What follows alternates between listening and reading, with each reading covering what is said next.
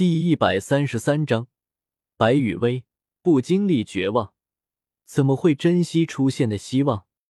深夜，白羽薇和宁荣荣居住的酒店中，将宁荣荣哄得入睡了之后，实在睡不着的白羽薇则是起身，继续翻看起了手中的那本《斗罗大陆通史》。倒不是白羽薇对斗罗大陆的历史多有兴趣，而是斗罗大陆上面。也就这本《斗罗大陆通史》可以当做小说来阅读解闷了。只不过昏暗的灯光下，看着看着，白羽薇的注意力就不在手中的书本上了，而是开始思索起了自己的布局。史莱克七怪和黄豆战队的斗魂大赛结束了，也就代表着斗罗大陆的大幕正式拉开。认真的想一下，我在这之前的所有布局，应该没有什么遗漏吧？原本，在白羽薇刚穿越到斗罗大陆的时候，即便身上带着一个茶艺系统，也只是打算继续闲鱼下去，或者从唐三的身上刷刷茶艺值，顺便再拉上小五玩玩修罗场什么的。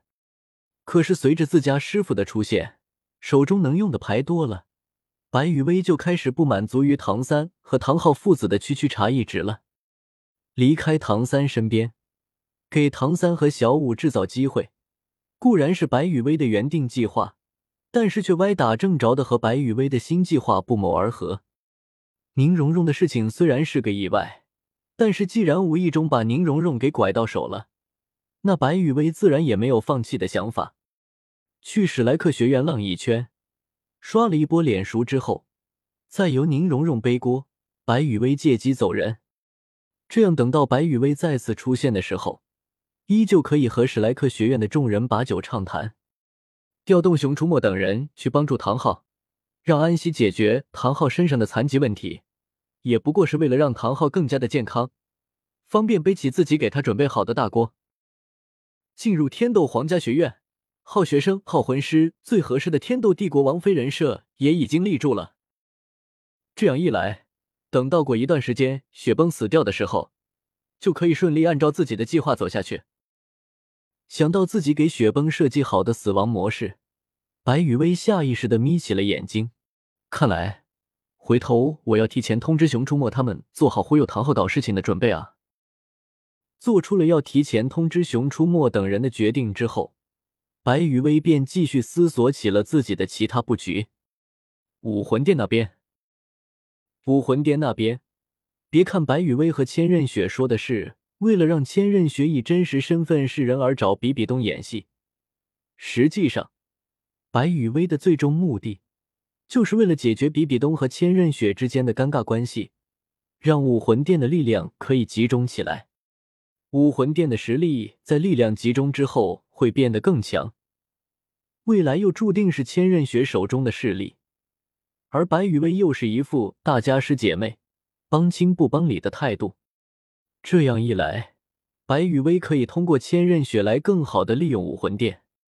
七宝琉璃宗这边有宁荣荣在，白羽薇想要调动七宝琉璃宗的力量，只是一句话的事情。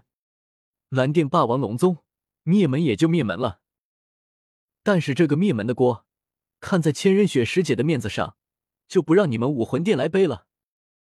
五，让我想想，玉小刚这位理论大师。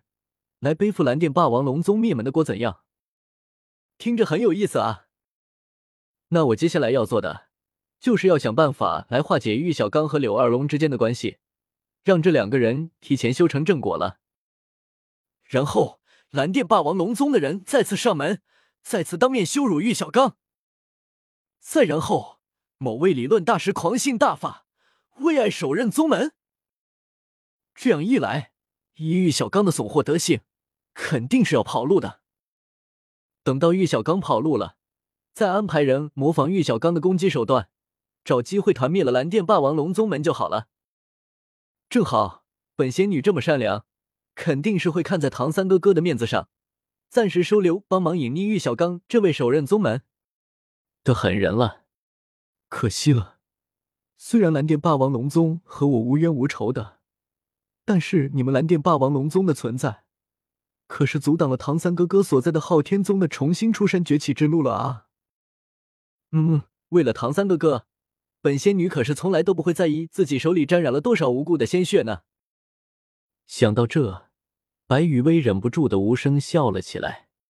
唐三哥哥，人家为了你可是背负了好多罪孽呢，认真脸不能笑。J G 提到了唐三，就不得不说白雨薇顺手给小五挖的一个大坑，让唐昊在小五面前干掉天青牛蟒和泰坦巨猿，然后还只取走了魂骨，扔掉魂环。讲道理，就白雨薇的这个操作，一般人还真干不出来。毕竟，那可是十万年的魂环啊！对于这一点，白雨薇只能表示：你小五只是失去了两个亲人，我失去的可是爱情啊！嘤嘤嘤，可可。不过，白雨薇不还是通过伊丽丝，告诉了小五一个可以复活天青牛蟒和泰坦巨猿的办法吗？顺便还告诉了小五，干掉天青牛蟒和泰坦巨猿的仇人。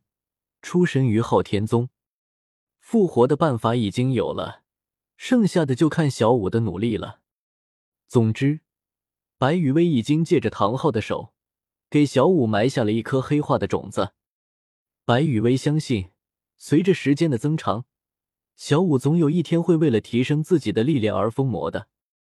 特别是在唐昊和唐三之间的关系被小五知道之后，想到了未来的某个画面。白雨薇的笑容开始逐渐向宁荣荣靠拢，开始变得缺德了起来。这样也挺好的，至少没有让小五像原本的剧情那样为了救唐三而献祭挂掉。虽然手刃猎人什么的比较庸俗，但是架不住这种剧情真的有意思啊！想想玉小刚和唐三这对师徒，当老师的为了爱人手刃宗门。当弟子的，为了宗门，手刃爱人。啧啧啧，这师徒关系以及选择，真特喵的是绝配啊！想着后续的发展，白雨薇突然感觉自己手中的这本《斗罗大陆通史》上面的故事不香了。